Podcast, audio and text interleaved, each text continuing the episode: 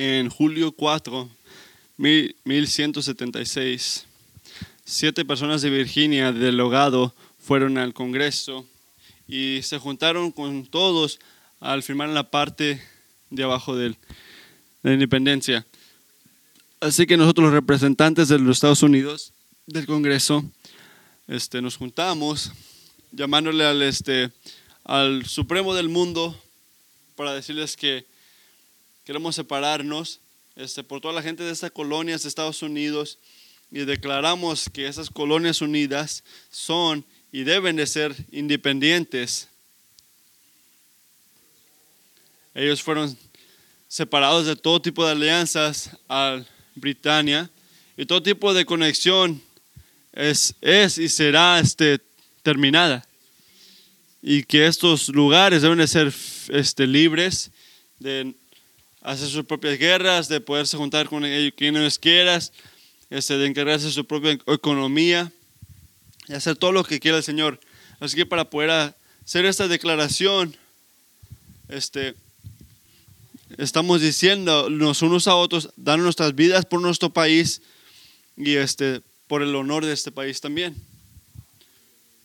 No voy a dar algo que diga de qué tipo de documento es esto, pero este es el final del, de, este, de Declaración de Independencia. Es un recuerdo que el martes se trata más de los cohetes que van a hacer. Se trata de recordar que el día que nació nuestra nación, hace cumpleaños de América en muchos tipos de aspectos. Y eso, este documento, esta declaración, este, mandó nuestro país a una guerra, una guerra con este, Britania donde el rey tercero este, reconoció a Estados Unidos como una nación independiente. Era algo que no lo podía creer mucha gente, era una guerra en la historia muy importante. Y paramos cada año, en julio 4, para ser agradecidos por este, la libertad que tenemos. Y no es una libertad que sentimos este, todo el tiempo, pero seguimos orando sobre eso para seguir sintiendo esa libertad. Y también quiero parar y poder reconocer esta semana que la victoria que necesitamos sobre todo, no se trata de la victoria que vamos a celebrar el martes. La victoria que necesitamos no es una victoria política en ese aspecto, este, al decir que nos separamos de Britania. La victoria que necesitamos sobre todo es una victoria espiritual, asegurándonos libertad del pecado y el poder de poder vivir para nuestro Dios que nos hizo a nosotros, que nos hizo reconocerlo y verlo a Él. Esa es la victoria que necesitamos ahora. Y todo el libro de Primero de Juan es diseñado para ayudarnos a conocer y para poder ver si estamos viviendo en esa victoria o no. ¿Dónde estamos con Dios? Hay una cosa de fe aquí, de obediencia, de amor, que este, trabajan juntos para poder evaluar si estoy amando al Señor, si estoy viviendo para el Señor, este, que me ha llamado el Señor, que quiere que yo sienta. Y hizo una manera para que yo lo pueda sentir al tener fe en Cristo. Y esa victoria donde la fe en Jesús que nos ayuda a amar a Dios, a obedecer a Dios y al hacer esto podemos amarnos unos a otros. Nos atrae este fe, amor y obediencia y es un tipo de unión para poder hacer estas cosas. Si usted ha estado escuchando los servicios las últimas semanas, la fe, la obediencia, amor no se desaparecen, siguen reocurriendo en primero de Juan y Juan sigue regresando para enseñarnos cómo se conectan todas. Es muy claro que están juntos o, o separados, pero es, es, lo más importante en primero de Juan.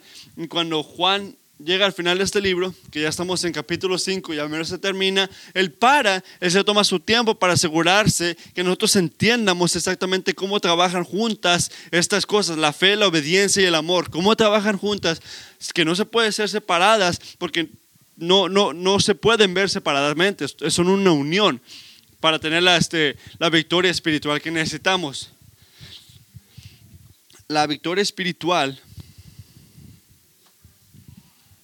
Dios quiere que nosotros que, que cambiemos los sufrimientos de la vida y el reino de este mundo para tener la alegría de, de Él, la alegría de Dios. Hay una victoria espiritual que Dios quiere que usted tenga y que sienta. Y esos primeros cinco, los cinco versículos nos ayudan a entender cómo es esto, cómo se ve esto y cómo llegar a ese punto. Así que mucho ocurriendo en esto, mucha fe, mucha obediencia. Y este, para poder ver todo esto, les puedo decir esto, lo importante, la victoria en la fe este, requiere obediencia que nos pide Dios. La victoria que nos da la fe es este, la obediencia que requiere el amor. Dios quiere que usted disfrute la vida de este, una victoria espiritual. Sí, Él lo quiere. Él quiere que usted tenga esa victoria espiritual. Pero la victoria que Él te ofrece no es la victoria que nosotros queremos naturalmente. ¿Qué queremos nosotros naturalmente? Queremos libertad de, de ser pobres o de la enfermedad o de conflicto o de adicciones o, o del racismo o de la injusticia, todas que son cosas buenas que no debemos de querer. Y un día la promesa de Dios este, desaparecerá esas cosas, pero eso no es nuestra necesidad principal. Es lo que está en todas las noticias ahorita, pero no es nuestra necesidad principal. La victoria que necesitamos, por favor escuchen eso, la necesidad que necesitamos es la libertad de poder amar y servir al Señor. Esa es la victoria que necesita, la libertad para poder amar y servir al Señor. Y para poder hacer esto, este, es para poder amar a la gente que se parecen a Él, a la gente a nuestro alrededor. ¿Y cómo podemos disfrutar ese tipo de libertad? ¿Cómo podemos hacer esto? Este es el enfoque de estos versículos. Y esto empieza con la fe. Empieza con la fe. Lo que nos enseña Juan en estos primeros versículos, iglesia, sobre el objeto el sujeto y el origen de la fe. Es la llave para poder entender todo lo que está en este pasaje. El punto número uno que quiero hacer, la fe, ¿qué está diciendo Juan sobre fe? La fe requiere amor y requiere un milagro. Si usted no entiende el objeto, el subjeto y el origen de la fe bíblica, nunca disfrutará la victoria que te da la, fe o practicar la obediencia que requiere el amor. Y si no entiendes fe, nunca vas a entender este nunca vas a entender el amor de Dios en ese aspecto. Así que en versículo 1 dice, todo el que cree que Jesús es el Cristo, ¿a qué? Ha nacido de Dios. Así que hay que considerar primeramente el objeto de la fe bíblica. La fe tiene un objeto, es el, el, confianza. Así que qué está confiando usted? La fe y la alegría que viene de amar al Señor. No es una confianza que viene nada más de, oh, Dios existe o que Jesucristo es una persona verdadera. Que no se lo olvide que también los, los demonios saben eso también, pero no tienen esta alegría espiritual. La fe bíblica es una convicción, aquí llamamos al objeto, que Jesús es el Cristo eso es lo que cree la, fe bíblica, que Jesús es el Cristo. ¿Qué significa que Jesús es el Cristo? Dos cosas. En primer lugar, en primer lugar, significa que usted cree que usted necesita un Salvador. Eso es una cosa muy implícita en esto, que usted cree que sus pecados lo separan de Dios, que quebra su, su creencia y que no importa todo lo bueno que usted haga, nada puede este, recrear la relación que usted puede tener con Dios. Esa creencia que Jesús es Cristo empieza al creer que necesitamos un Salvador. Pero no termina eso, ¿verdad? ¿Cuál es la segunda cosa? Se trata de que Jesús es el Salvador que necesitamos nosotros. Que necesitamos un Salvador y creyendo que Jesús es nuestro Salvador. Y creemos que este, Jesús vivió, murió y resurrectó, este, salió de su tumba para poder este, ayudarnos a nosotros también poder hacer eso, poder estar con Dios otra vez y para poder este, ser reunidos con el Señor por el resto de la eternidad. Y eso nos requiere, recuerda que la fe bíblica requiere un milagro. Y no, no se trata de creer en Jesús, no, se trata de algo en específico. Es algo muy exclusivo. Que Jesús es el Cristo el único de Dios, el que nos hizo, el, nuestro Salvador, nuestro Rey. Y ese es enfoque, y nada más ese enfoque, Jesucristo es el enfoque de la fe bíblica. Así que de qué se trata esto? ¿Quién es llamado al creer que Jesús es nuestro Salvador? Nosotros, nosotros somos llamados. En Romanos 10, 9 dice que si confiesas con tu boca que Jesús es el Cristo, el Señor, y crees en tu corazón que Dios lo levantó de entre los muertos, serás salvo. Romanos 19. Porque con el corazón se cree para ser justificado, pero con la boca se confiesa para ser salvo. Así que nos recuerda esto, nos recuerda que no se trata más de creer en Jesucristo. Y es algo verdadero, que tenemos que aceptar que Él es nuestro, nuestro Salvador. Tiene un objeto todo esto. Este, nosotros somos pecadores, pero Aquí llegamos al punto más importante. Este, la fe requiere un milagro, pero al que somos nosotros el objeto de la, de la fe, no nos hace el origen de eso. La Biblia nos enseña que si quieres ser salvo y para estar enfocado en Dios, algo tiene que ocurrir en, nuestras vidas, en, en nuestros corazones.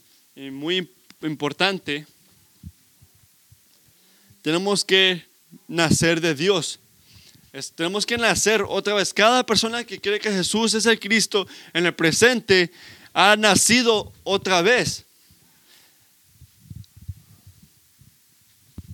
Así que, ¿qué significa ser de Dios? Ser nacido de Dios. Si estás visitando una iglesia o regresando de años de separarte de Dios y estás pensando, este, Está, diciendo todo lo que yo he escuchado desde ser niño. Voy a traer una definición. No nada más voy a tirar frases. Ahora, ser nacido de Dios se trata de describir un milagro que el Espíritu Santo, el Espíritu Santo toma nuestros corazones, este, porque nosotros no lo podemos hacer. Nosotros no podemos creer que Él es el Cristo. Y, pero ese Espíritu nos da un principio de poder entender este, las cosas espirituales y que nos dan poder en eso y nos podemos enfocar en Dios y nos da el poder y las ganas de poder enfocarnos en Señor y saber que necesitamos un Salvador y, creer que Jesús es ese Salvador. La fe en Dios no nada más es algo, la fe, en Jesús no, es algo que usted lo puede hacer nada más. Es algo que usted debe de aplicar en su vida, pero no puedes aplicarlo si no vuelves a nacer otra vez con el Espíritu de Dios.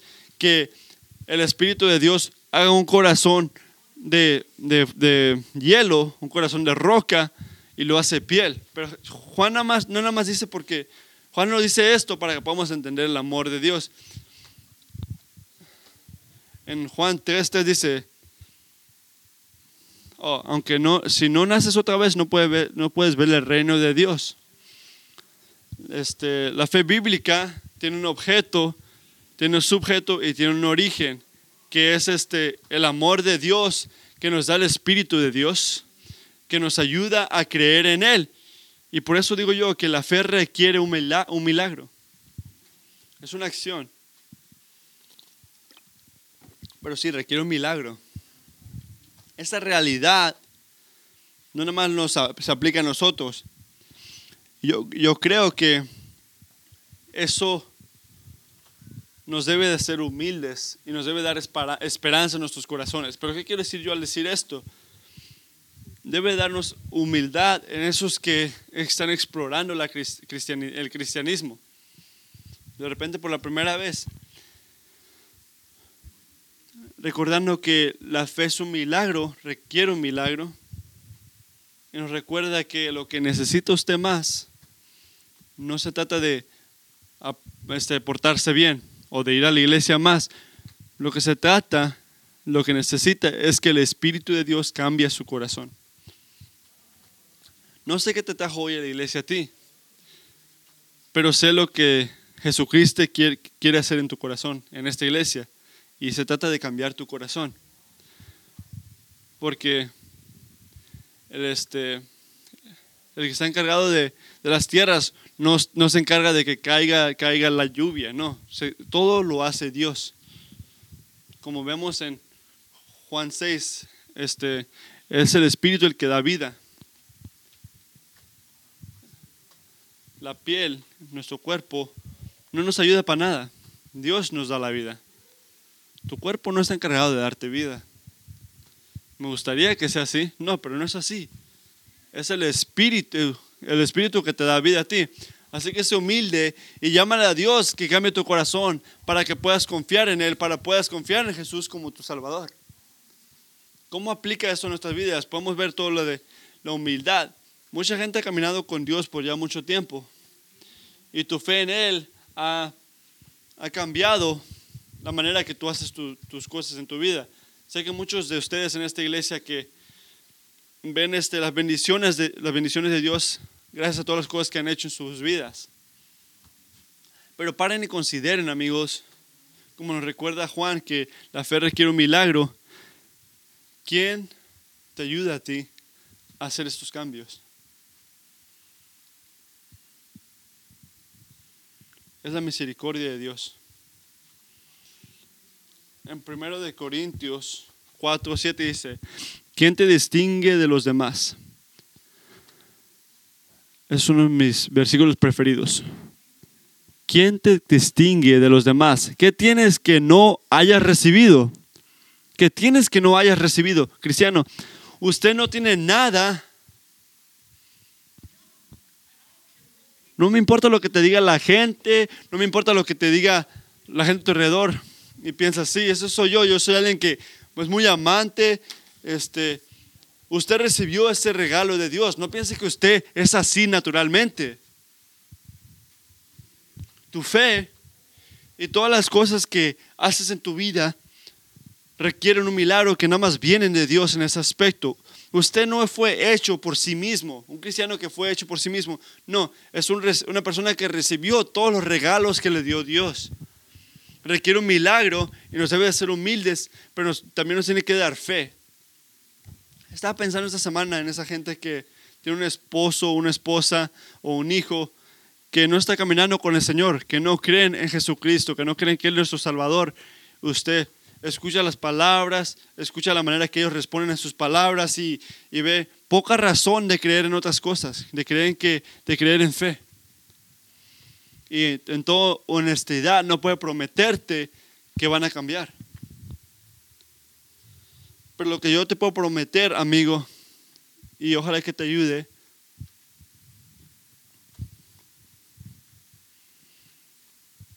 al no creer ellos, este, no es soberano eso. Dios es soberano. Al no creer ellos, no los hace soberanos. Dios es soberano. Y Él tiene nuestros corazones en sus manos. Y si Él puede hacer la gente que no camina, caminar, y la gente que no puede ver, ver, a los muertos resucitar, Él puede y darle vida espiritual a esa persona, a ese corazón muerto. Tú puedes creer en eso, puedes creer en Dios, que Él puede hacer eso. Así que sigue llamándolo a Él, sigue orando a Él, no pares de llamarle al Señor.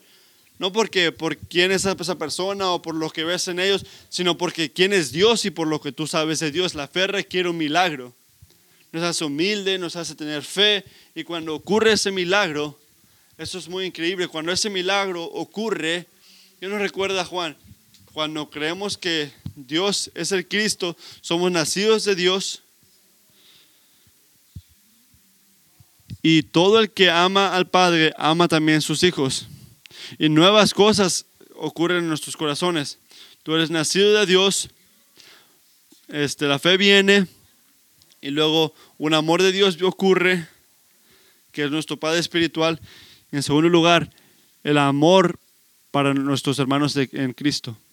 amar a Dios como nuestro Padre y luego a los cristianos como nuestros hermanos.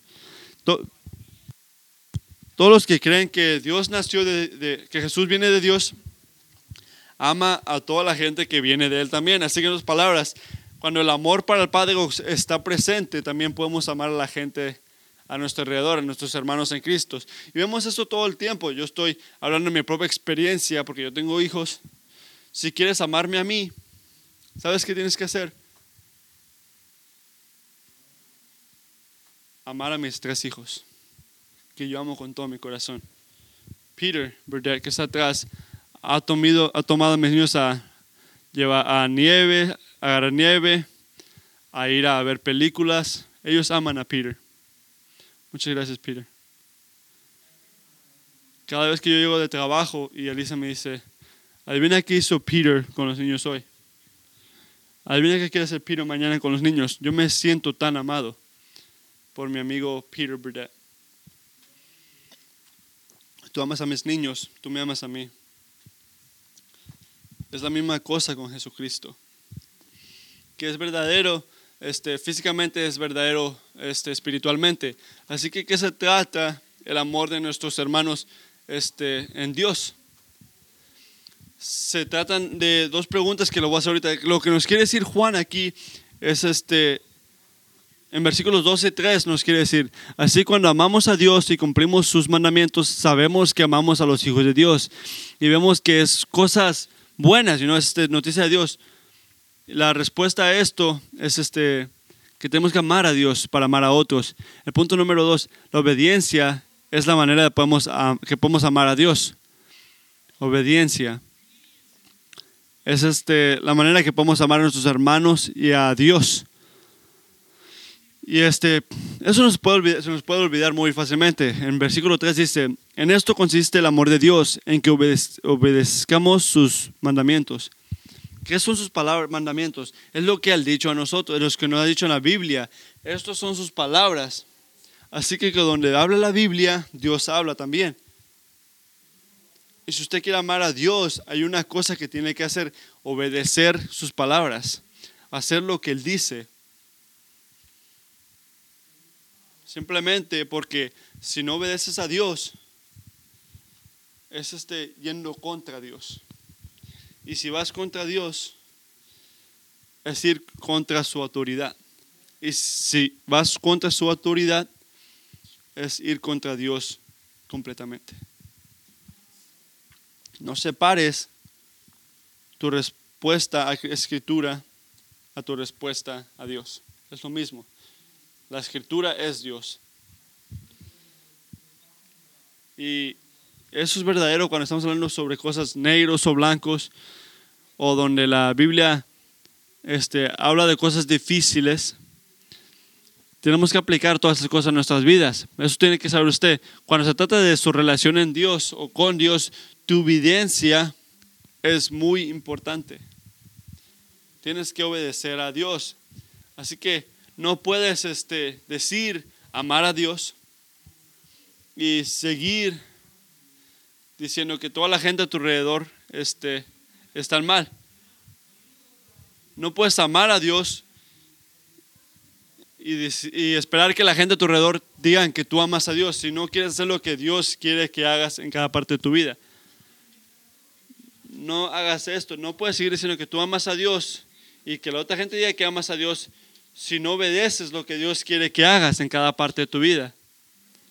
Y hay mucha gente que, que dicen que son cristianos o son cristianos que dicen que aman a Dios, pero su conducta en sus vidas es la misma del mundo.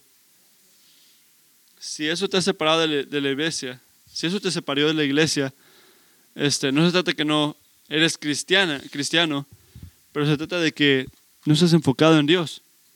Tienes que a- em- aprender a amar a Dios más. Hay mucha gente que batalla aquí con la este, hipo- hipocresía, que necesitamos un Salvador. Pero si amas a Dios, sigue sus este, mandamientos, simplemente así, sigue sus mandamien- mandamientos. Podemos ver que la obediencia es la esencia del amor. Así que, ¿qué tal con esta relación con nuestros hermanos en la iglesia? ¿Qué se trata? ¿Cómo es el amor a nuestros hermanos? En el versículo 2 vemos, así cuando amamos a Dios y cumplimos sus mandamientos, sabemos que amamos a los hijos de Dios. Así que tenemos que amar a Dios y obedecer sus mandamientos para poder amar a la gente a nuestro alrededor más.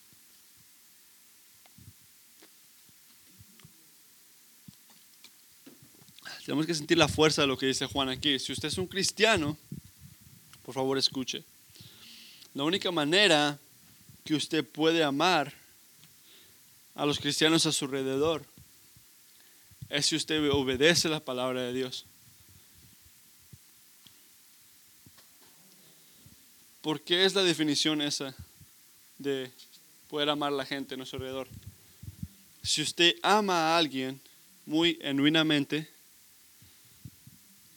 usted quiere que ellos sientan todo lo bueno, todo bueno. Quieres que estén alegres, quieres que estén contentos, que estén satisfechos, quieres que sus vidas estén enfocados en todo lo bueno de la vida, todo lo bueno de Dios aunque no creas en Jesús, aunque no creas en Cristo, hay algo en tu vida que dice, sí, eso es lo que hace el amor, quieres hacerlo bien para todos de tu alrededor. Pero ¿cómo puedes hacer eso? Empieza a reconocer que no hay ninguna persona, ningún placer, ninguna posesión en este mundo, nada que puedas recibir ni, dar a esa persona o hacer para ellos o con ellos que se trata más, que sea más grande o más glorioso que Jesucristo. Él es el enfoque de todo. Esa es la alegría que tenemos que tener. Es el alfa, el omega, el primero y el último, el que murió por ti, el que tiene las llaves de la muerte.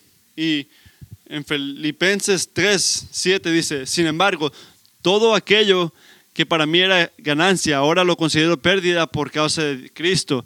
Todo está perdido ¿Por qué? Porque este, al conocer a Jesucristo, ya lo tienes todo, ya todo lo demás es nada.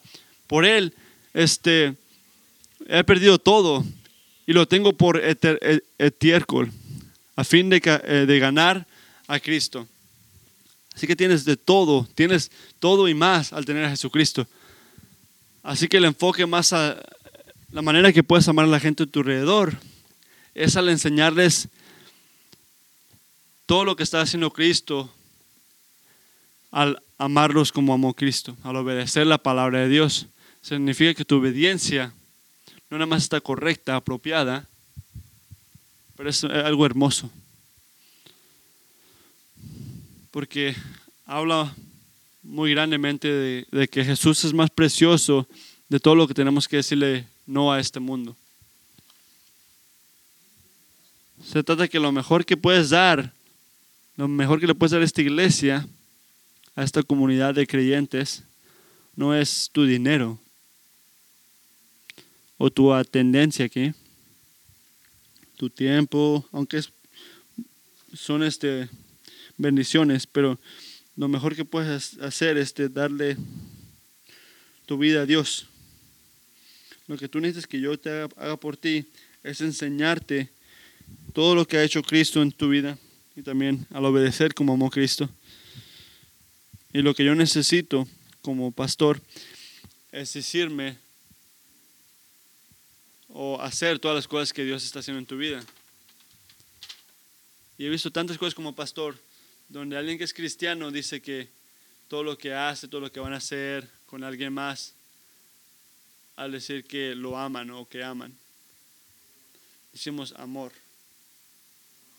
Yo mentí porque lo amo o la amo. Y pienso que lo hubiera dolido mucho si hubiera dicho la verdad. O nos juntamos porque nos amamos. Es lo que importa, ¿no, pastor? Que nos amamos. Si usted está hecho o estás pensando estas cosas, quiero que sepan eso. El problema no es que ames a esa persona.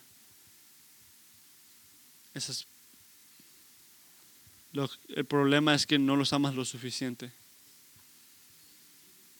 Porque si los amas,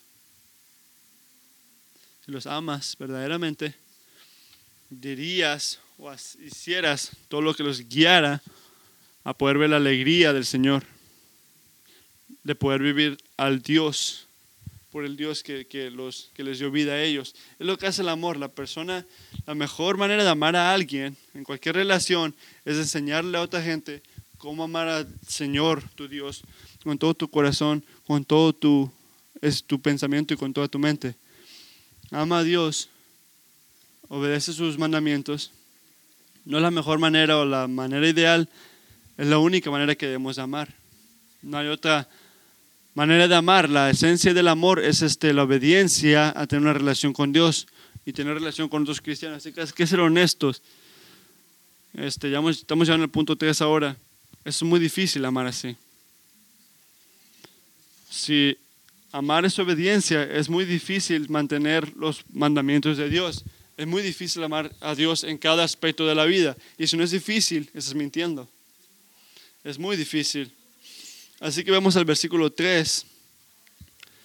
El primer verlo, yo pienso que Juan, ¿qué estás haciendo? Y sus mandamientos no, no, no son malos, ¿cómo? Yo lo leí y dije, ¿en serio, Juan? De repente yo estoy pensando en mi vida que este, puedo ver en Mateo 11:30 donde dice, porque mi yugo es suave y mi carga es liviana. A mí se me hace fácil amar a la gente, you know? pero mucha gente le hace difícil eso, o, dar, o darle a Dios, o compartir a Dios a la gente a mi alrededor. A muchas cosas se me hacen difíciles también, pero este, a ver sus mandamientos, este, sus mandamientos este, son muy fáciles, dice Juan, pero yo pienso que son muy difíciles. Déjame decirles algo que, que este, me ayuda a mí o que, que, me está llamando a mí. ¿Cuántos de ustedes han, este, se les ha terminado el gas cuando están manejando? ¿A cuántos de ustedes se les acabó el gas cuando estás manejando? A mí también me ha ocurrido. Se te olvida que está la luz prendida, o vas tarde a un lugar y dices, sí, yo puedo llegar con .07 galones de gas. No, no puedes llegar. No importa por qué, pero sabes cómo, se, cómo ocurre. Estás manejando, el carro empieza a temblar, ya no puedes manejarlo bien, piensas que tu carro está, está mal, se, se apaga el carro y de repente que hace un minuto estaba manejando, era muy fácil, este, de repente se hace muy difícil mover ese carro. De repente lo puedes mover para un lado o, tienes todos tus amigos atrás y hay que empujarlo ahora. No importa de cuál manera. Manejar se hace difícil cuando, cuando ya no tienes gas.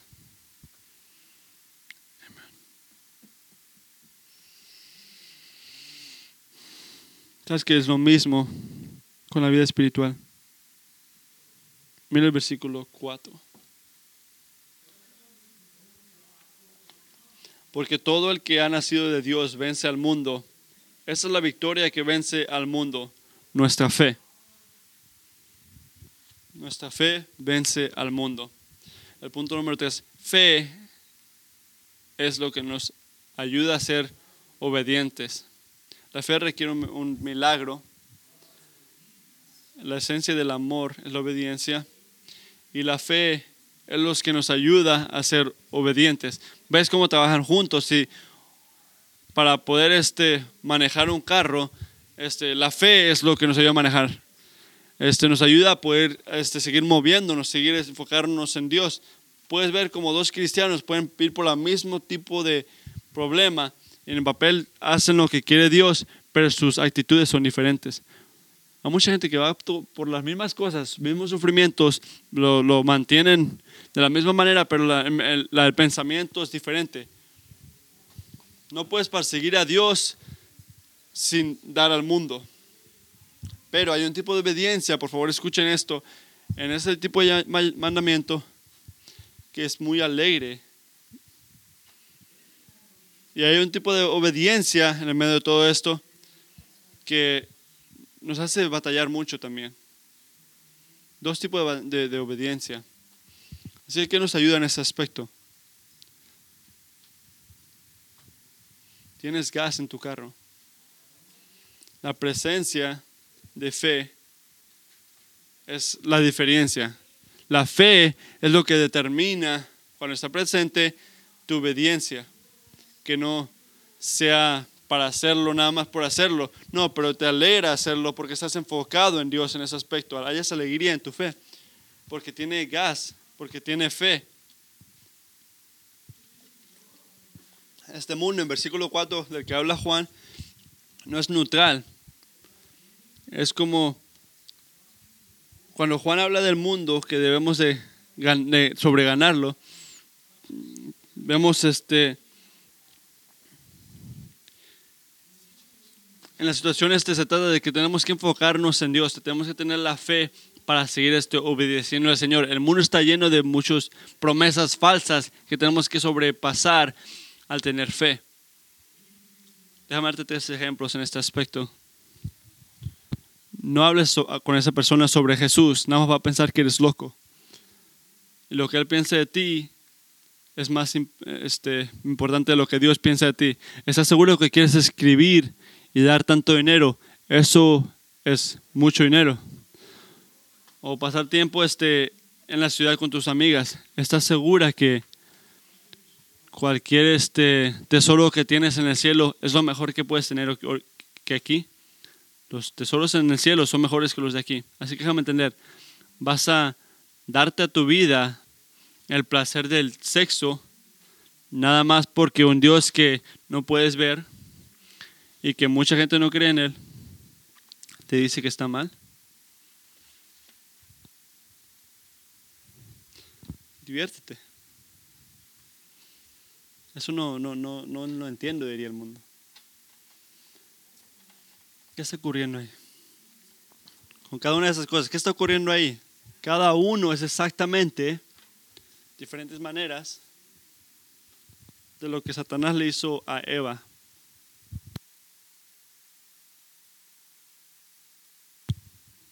Esas promesas, promesas falsas te separan de Dios y te, no te hacen querer obedecer al Señor. Porque este, quebran tu fe en Cristo es muy fácil o muy posible hacer lo que es bueno por lo de afuera. Sabes lo que es bueno, sabes lo que debes de hacer. Ya he estado ahí. Elisa me hubiera dicho en ese aspecto. Tú nada más estás haciendo lo que debes hacer ahorita. Este, en tu cara, la actitud cambia muchas cosas. A veces hacemos cosas porque porque lo queremos hacer, no porque Dios nos llama a hacerlo.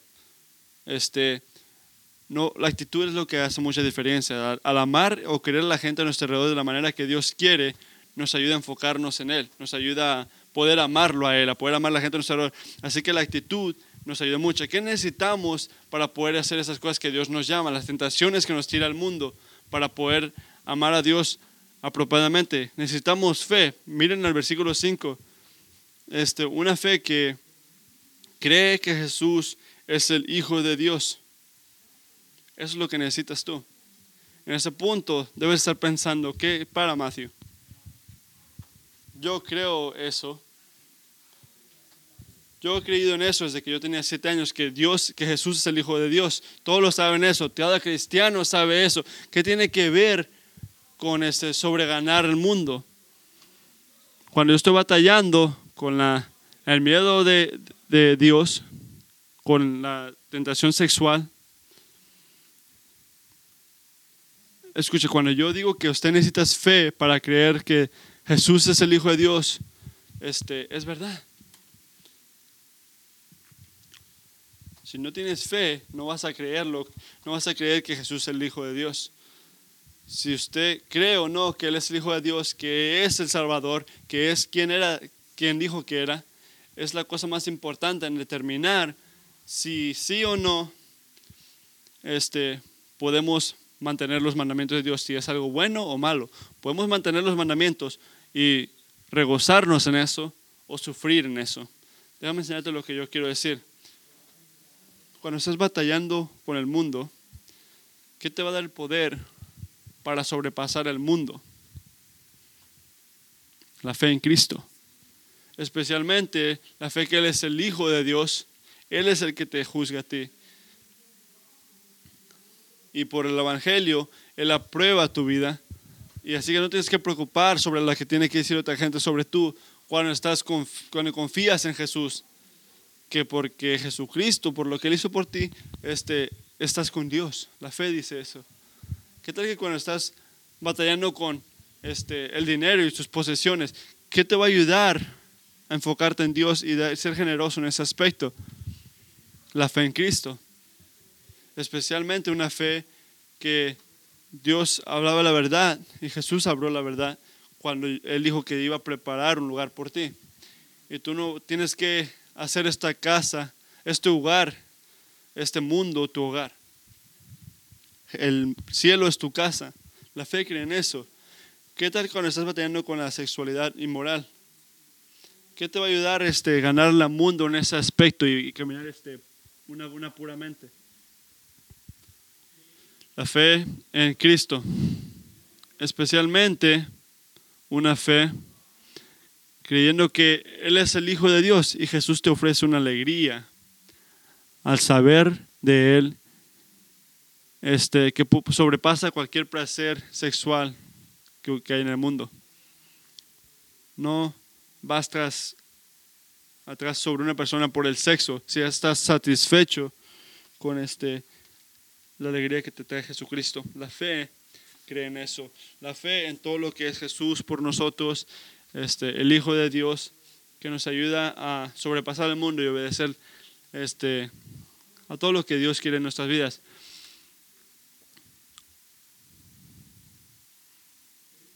La fe requiere un milagro. El amor este, requiere obediencia y la obediencia requiere fe. Para terminar, una vida de amar y de ser obedientes es lo que se trata el Evangelio. Es la victoria que necesitamos de buscar. ¿Qué es esta victoria que Dios quiere que tenga? Una vida de obediencia en Dios, de fe en Dios. La victoria de ser cristiano no se trata de decir las palabras apropiadas, de orar apropiadamente o de este, parar a Satanás de una manera buena. Se trata de confiar en Jesucristo. Que podemos ser muy alegres en este aspecto. Y en nuestra obediencia, amarlo a Él y amarnos unos a otros es lo que requiere Dios de nosotros. Hay que orar. Jesucristo, quiero pedirte que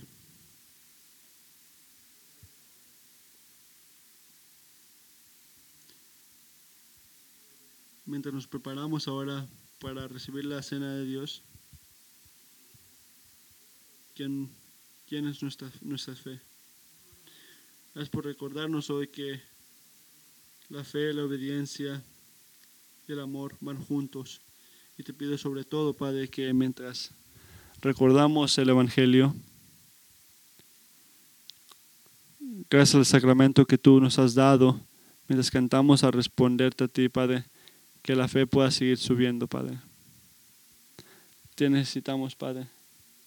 Te agradezco por todo, Padre. Haz esto una iglesia que es conocida por, por obedecerte a ti. Amén.